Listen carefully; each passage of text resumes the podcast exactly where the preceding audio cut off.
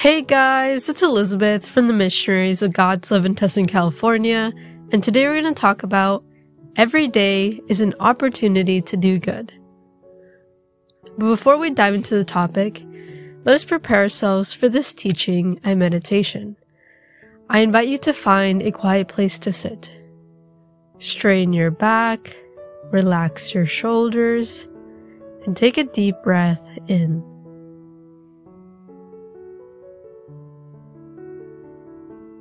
Invite the Holy Spirit to come to you. Come, Holy Spirit, please descend upon me and please fill me with your Spirit. I do not deserve you, but I need you. Please help me and guide me throughout my day.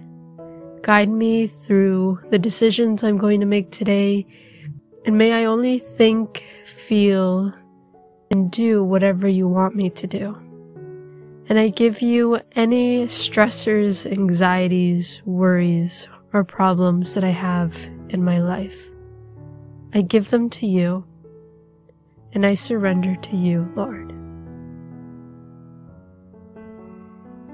So today we're going to talk about that every day is an opportunity to do good. And by doing that, we're going to read Galatians 6, verses 7 through 10. Do not be deceived. God cannot be mocked. A man reaps what he sows. Whoever sows to please their flesh, from the flesh will reap destruction. Whoever sows to please the Spirit, from the Spirit will reap eternal life. Let us not become weary in doing good for at the proper time we will reap a harvest if we do not give up. Therefore, as we have the opportunity, let us do good to all people, especially to those who belong to the family of believers. This verse starts off very strong. It says, Do not be deceived. God cannot be mocked. This is very true. None of us can mock God. And sometimes we unconsciously mock Him without meaning to. We think, I committed sin, but oh, I went to church on Sunday, so I'm good with God. Or, I did sin, but I'm okay because I know God's all merciful and, and He'll forgive me when I say I'm sorry. So, I'm not really worried about it. Or, oh, I pray here and there, and I go to church sometimes on Sunday, so I'm sure I'm fine. Or, I'm probably better than everyone else. I did all my sacraments. I go to church sometimes, but I never commit to church. Like, I won't give God any more of my time besides Sundays. But I'm sure I'll go to heaven. There's a lot of people worse than me. Like, they don't even believe in God.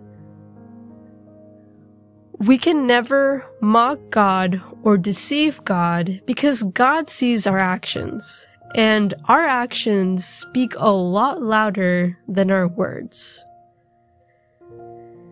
And it's very true that a man will reap what they sow. We will receive what we invest.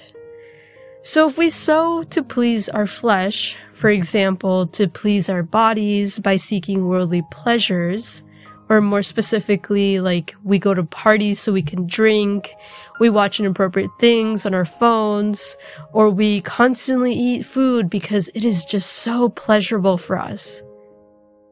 Then from the flesh, we will reap destruction. If we party too much, we're destroying our health, our social life, and our well-being. If we watch inappropriate things, we're destroying our mental health, future relationships. If we eat a lot, we're destroying our bodies by harming them and becoming overweight. And all of these and more destroy our relationship with God. Because if we seek to satisfy our flesh first, then we can never prioritize God in our lives. Instead, we become more focused on what satisfies us what pleases our body. and destruction will be the only thing that we sow. However, if we sow to please the Spirit, in other words, if we start creating a deeper relationship with God and with our Mother Virgin Mary and the saints, then the Spirit will reap eternal life. God will help us to achieve eternal life because we can never achieve that on our own. And honestly, this is the best thing that we can ever do to dedicate more of our time and our life to God.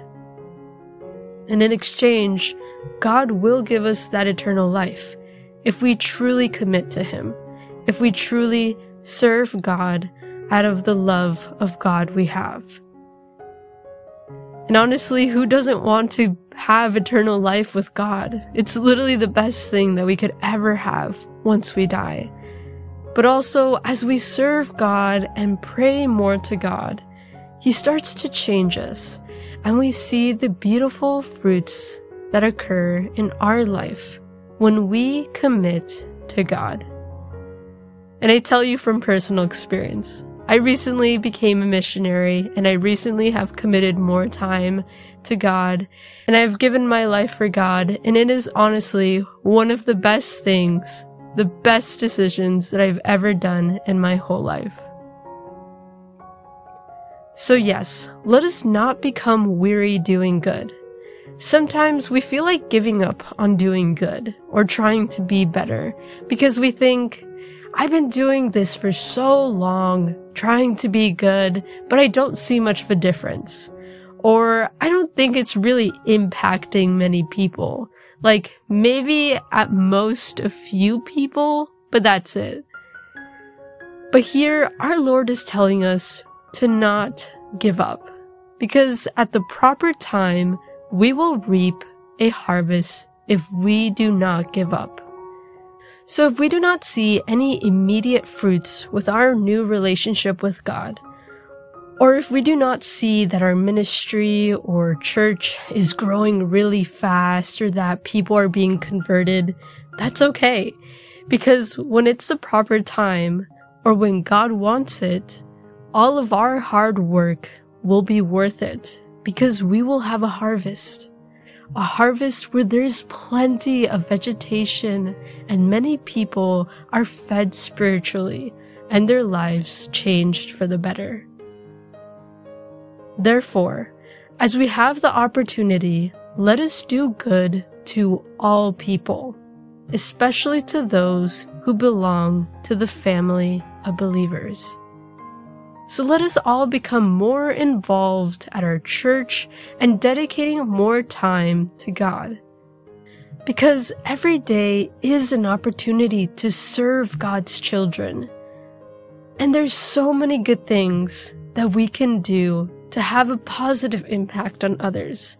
We can simply just smile at them and wish them to have a good day. Or simply by asking someone how their day is going or tell someone in your family that you love them.